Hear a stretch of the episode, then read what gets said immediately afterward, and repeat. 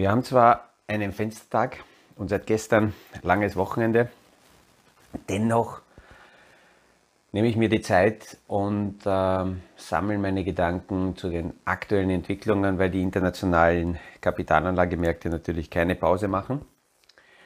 Und heute beleuchten wir kurz, was Kleinanleger, Normalanleger von großen Vermögensverwaltern lernen können. Aus dem Kaffeesatz, der Podcast von AL und E Consulting. Aktuelle Kapitalmarkt- und Wirtschaftsfragen verständlich erklärt mit Scholt Janosch.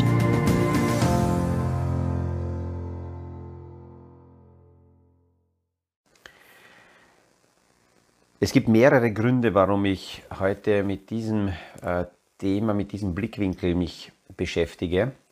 Die wichtigste Frage, die immer wieder kommt und äh, diese Folge ausgelöst hat, war die Frage, was ich meine, wann jetzt endlich ein Boden da ist, wann die Tiefspunkte da sind. Und die Frage an sich verstehe ich, kann ich nachvollziehen. Die Frage ist aber trotzdem leider falsch. Oder die Frage ist sehr ehrlich und dann sind aber die Grundlagen, mit denen ein Anleger ähm, ja, im Moment versucht, Reserven aufzubauen, falsch. Die Frage ist eher eine Schmerzfrage. Natürlich könnte man aus dem Blickwinkel die Frage stellen, wann ist der Boden erreicht, damit ich hier aggressiver hinein investieren kann. Aber die meisten, die diese Frage stellen, also ich würde mal behaupten, jemand, der so an die Strategie rangeht oder so eine Strategie hat, stellt diese Frage nicht. Wenn jemand aber diese Frage stellt, dann ist es eher eine Schmerzfrage. Ähm, nämlich, äh, es tut mir weh, ich halte es nicht mehr aus, wie lange geht es noch nach oben, soll ich überhaupt bleiben, soll ich aussteigen? Wir dürfen nicht vergessen, in der aktuellen, also die aktuellen Rahmenbedingungen sind tatsächlich komplett außergewöhnlich. Es gibt nur zwei Notenbanken, die sich im Moment gegen einen globalen Trend stellen. Das ist die chinesische Notenbank und die japanische Notenbank. Beide halten an der lockeren Geldpolitik fest. Chinesische Notenbank senkt die Zinsen, Liquidität stellt noch nicht zur Verfügung, aber zum Beispiel die japanische Notenbank stellt weiterhin umgerechnet monatlich in etwa 300 Milliarden Dollar Liquidität zur Verfügung, indem sie Anleihen aufkauft und der Basiszinssatz bleibt bei minus 0,1 Prozent, also ist weiterhin negativ. Alle anderen verschärfen die, die Liquiditätssituation, indem sie Liquidität entziehen plus äh, die Zinsen heben. Und das, was wir derzeit haben, ist die stärkste, dynamischste Zinshebung seit 28 Jahren.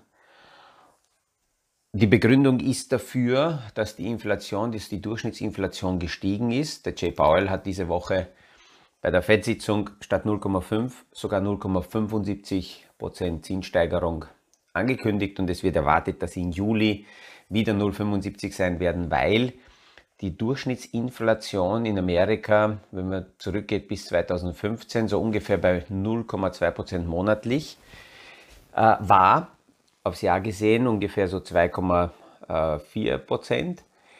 Diese Durchschnittsinflation ist auf Monatsbasis von 0,2 auf 0,6 gestiegen und die Dynamik lässt noch nicht nach.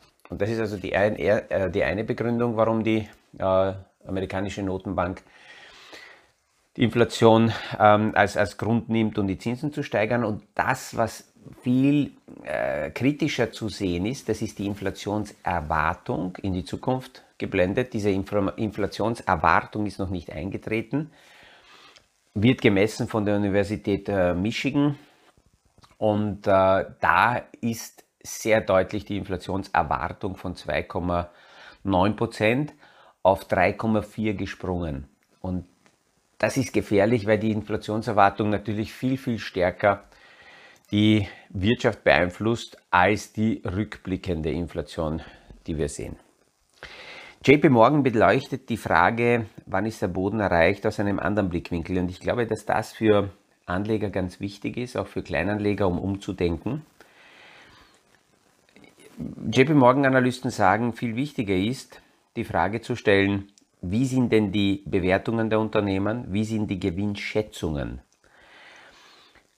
Weil wenn heute jemand substanziell Werte und Value in sein Portfolio hineinkauft, dann kann er, egal wie die aktuellen Kurse sind, deswegen beruhigt sein, weil während ich hier jetzt diese Podcast-Folge aufnehme, erwirtschaften jene Unternehmen, die tatsächlich substanzielle Geschäftsmodelle haben, gerade Umsätze. Sie erwirtschaften gerade Gewinne. Egal, ob ich jetzt dabei bin oder nicht, egal, ob ich schlafe oder nicht, es ist egal, ob es Wochenende ist oder während der Woche. Das heißt, ich muss zuerst einmal als Anleger mir bewusst machen, was ist in meinem Portfolio. Habe ich dort reale Werte oder habe ich irgendwelche Versprechen, ähm, Visionen, irgendwelche spekulativen Geschäftsmodelle, die heute noch nichts erwirtschaften, aber dann mal kurzfristig später vielleicht besser sein könnten. Das ist also die wichtige Frage. Und dann muss ich sagen, okay, wie sind die Bewertungen? Sind die hoch oder niedrig? Und da gibt es eine Zahl, das ist der sogenannte KGV, Kurs-Gewinn-Verhältnis. Hier wird angeschaut, welche Gewinne prognostizieren die Unternehmen und wie sind die aktuellen Kurse. Und wenn das Kurs-Gewinn-Verhältnis niedrig ist, dann sagt man, dass die Aktien, dass die Unternehmen günstig sind. Ist das Kurs-Gewinn-Verhältnis hoch, dann sind die Aktien teuer. Eine Auswertung von Bloomberg äh, zeigt zum Beispiel, dass im Standard Poor's Index und darüber habe ich letzte Woche schon gesprochen, die aktuellen KGVs, die Kursgewinnverhältnisse, recht niedrig sind. Derzeit sind wir bei 18,9. Damit wir das richtig zuordnen können, in der tiefsten Phase des Covid-Lockdowns waren die KGVs im Standard Poor's bei 14,9. Das heißt, wir haben hier noch Luft nach unten. Ähm, im Durchschnitt ist alles unter 15 in Krisensituationen, äh, sind also KGVs in Krisensituationen und da sind die Unternehmen eher billig zum Kaufen. Und unter dem Durchschnittswert von 15 waren wir in den vergangenen 25 Jahren ganz selten. Wir waren 2008, 2009 unterhalb und 2011, 2012. Jetzt muss man bei diesem Wert vorsichtig sein, weil nur weil dieser Wert einbricht, so wie jetzt aktuell, wir kommen von einem Wert von 34 im Standard Poor's Index und es liegen bei 18,9. Das heißt, auf den ersten Blick könnte man sagen, super, alles billig, ich kann kaufen. Aber ich muss mir näher anschauen, wie kann sich diese Zahl ändern. Wenn zum Beispiel die Gewinnschätzungen der Unternehmen, die Gewinnprognosen gleich bleiben, aber aus welchen Gründen auch immer die aktuellen Kurse einbrechen, dann reduziert sich dieser Wert. Die KGVs werden dann automatisch niedriger, weil die Kurse niedriger sind.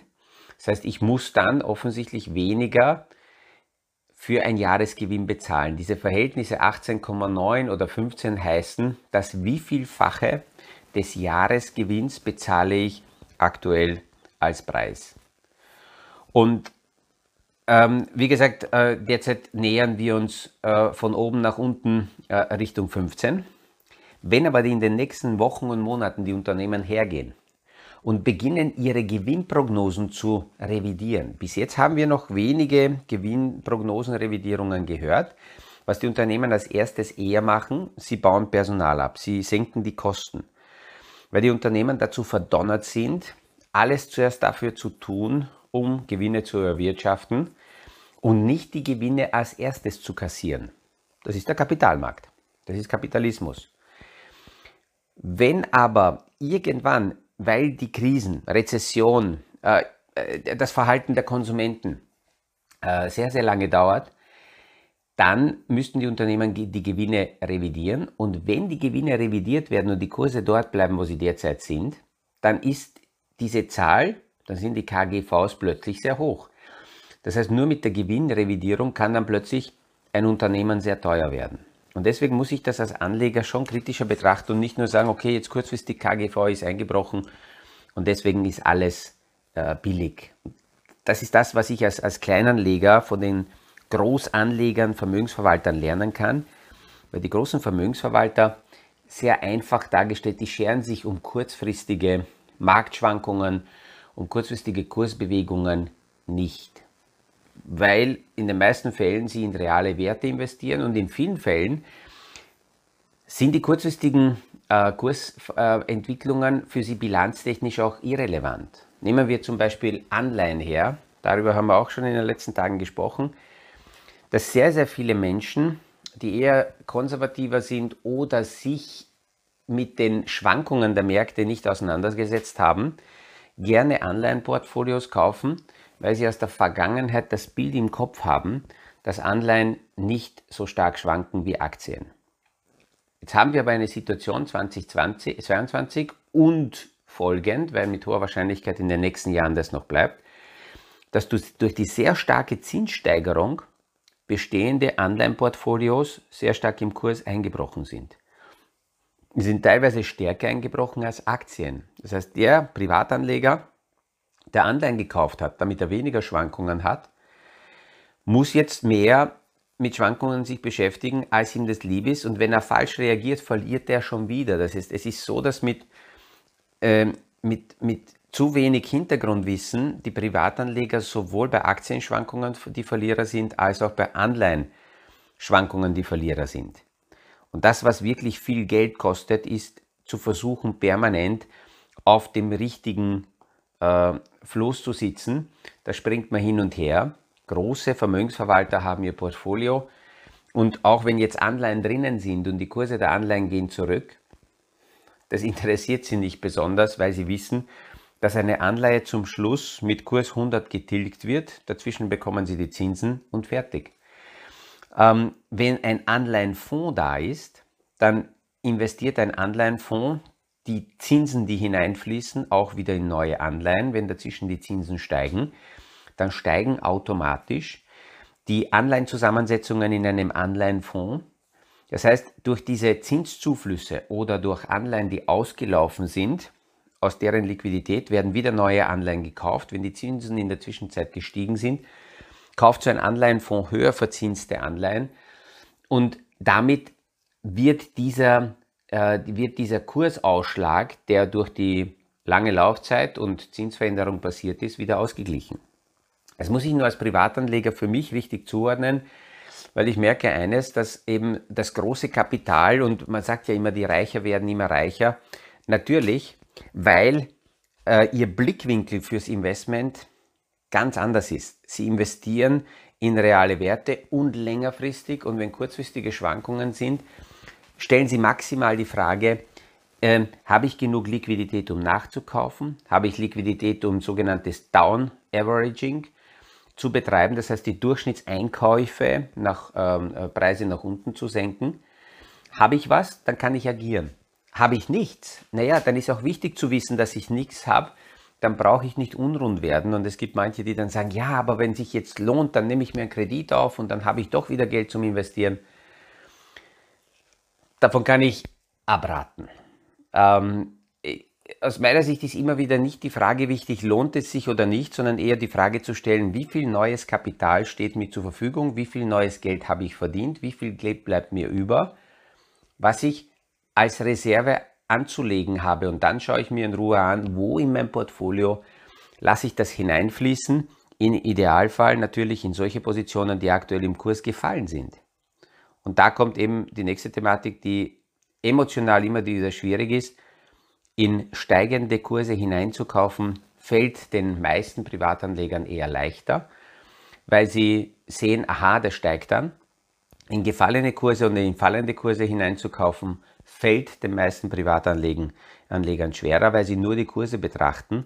Damit bilden sie dann gleich ihre emotionale Stimmungslage ab und schauen nicht auf die Werte dahinter. Und das ist aus meiner Sicht ganz wichtig, als Kleinanleger genau das zu verinnerlichen und damit sich immer wieder auseinanderzusetzen.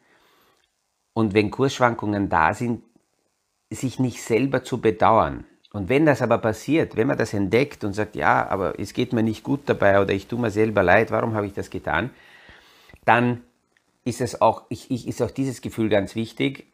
Dann ist es wichtig, sich hinzusetzen und einfach die Zeithorizonte anzuschauen, die Fristigkeiten anzuschauen, sich die Frage zu stellen, ähm, ist dieser Kursrückgang tatsächlich existenziell für mich so relevant, dass ich ähm, äh, hier mich schlecht fühlen sollte? Oder sehe ich die Langfristigkeit und habe auch die Zeit und kann dann in Ruhe agieren? Ich habe in den letzten Jahren sehr, sehr oft, wie die Märkte stark nach oben gegangen sind, in sehr, sehr vielen Gesprächen mit Kunden gesagt, wir bauen die Cashquote, die Reservequote aus. Wir erhöhen das. Und da kam die erste Frage, warum, Herr Janusz, rechnen Sie damit, dass es Korrekturen gibt? Wo ich dann immer wieder nur gesagt habe, Ansicht nein. Natürlich, es ergibt die Wirtschaftslogik, die Schwankung, äh, die, die, die, die Mechanismen der Wirtschaft ergeben das, dass wir Schwankungen haben und wenn die Märkte sehr stark nach oben laufen, muss ich nicht aus allen aussteigen, aber es ist gut, mir Cash-Reserven zu halten, um bei Rückschlägen reagieren zu können. Und wenn die Krisen da sind, und das ist auch eine Geschichte, die man lernen kann für Langzeitinvestoren, sind Rezessionen und auch Krisen in der Wirtschaft egal. Warum? Weil sie wissen, dass Rezessionen und Krisen dafür wichtig sind, in einer wachsenden Wirtschaftssituation immer wieder nicht lebensfähige Unternehmen, nicht lebensfähige Bereiche abzustreifen, billig zu machen, damit die übernommen werden können und dann auf die nächste Wachstumsphase sich vorzubereiten. Das ist absolut notwendig. Und so sehen das Langzeitinvestoren, dass sie mit der Frage, haben wir jetzt Rezession oder nicht, überhaupt, ähm, äh, sich überhaupt nicht beschäftigen. Ähm, aber wo war der Gedanke äh, zuerst? Das heißt, ich muss als äh, in, in der Krise dann möglicherweise meine Cashquote kann ich senken. Ist es jetzt schon an der Zeit, die Cashquote komplett zu senken? Und aus diesem Blickwinkel wäre die Frage, wann haben wir den Boden erreicht, wahrscheinlich richtig gestellt, weil dann würde es heißen, dass ich meine Cash-Reserven runterfahre, vielleicht sogar auf Null. Da müssen nur mehrere Parameter passen. KGV kann ein, ein, eine Ziffer sein, was die Unternehmen günstig sind. Es kann auch die Rezession sein. Was derzeit mir persönlich noch fällt, ist das Ansteigen der Risikoprämien bei Unternehmensanleihen, bei High-Yield-Anleihen.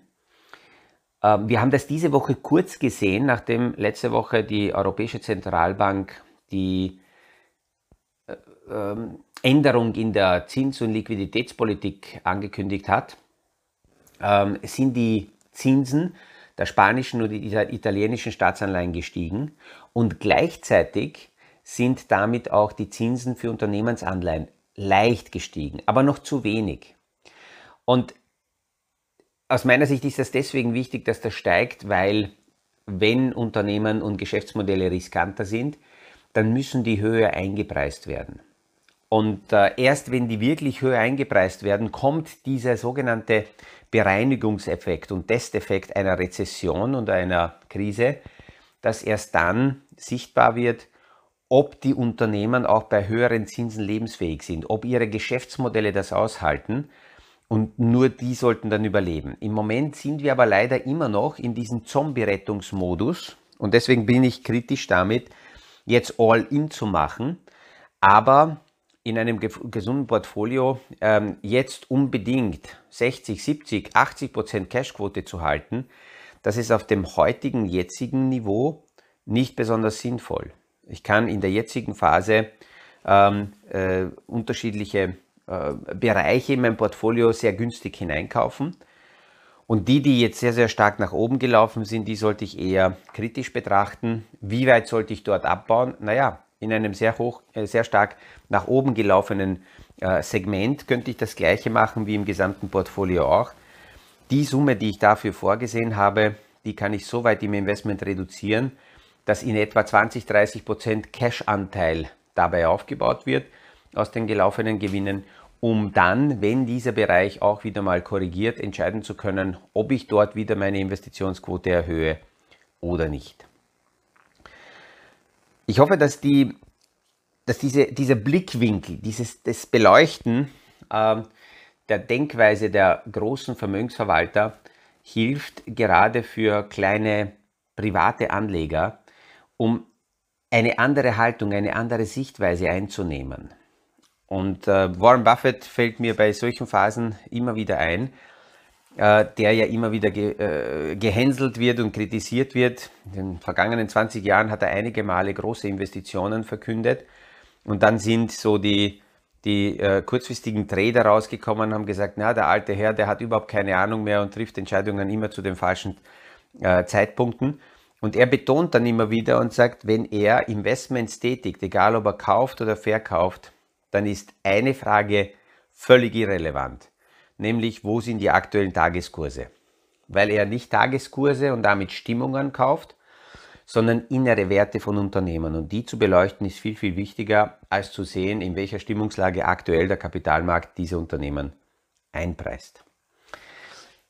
Wer weiß, was heute noch auf uns zukommt. Es ist ja Optionsverfallstag und das dürfte die Märkte äh, sehr stark heute noch bewegen. Wir gehen damit in ein Wochenende. Hier in Österreich ist wenig los, Fenstertag. Die meisten sind irgendwo hoffentlich weggefahren oder erholen sich. Aber auch wenn man am Wochenende sich in diese Themenbereiche einliest, könnte hoffentlich das, was ich heute hier erarbeitet habe, als Gedanke helfen, als Kleinanleger die Sichtweise eines Großinvestors einzunehmen und aus diesem Blickwinkel die Portfolio-Zusammenstellungen zu betrachten. Damit wünsche ich ein erholsames Wochenende und freue mich, wenn wir uns nächste Woche wiederhören beim nächsten Podcast aus dem Kaffeesatz. Das war aus dem Kaffeesatz, der Podcast von AL und E Consulting zu aktuellen Kapitalmarkt- und Wirtschaftsfragen, verständlich erklärt mit Scholt Janosch. Aktuelle Fragen, Rückmeldungen und Anmeldungen zum nächsten Kapitalmarkt-Talk findet ihr auf unserer Homepage www.aleconsulting.at.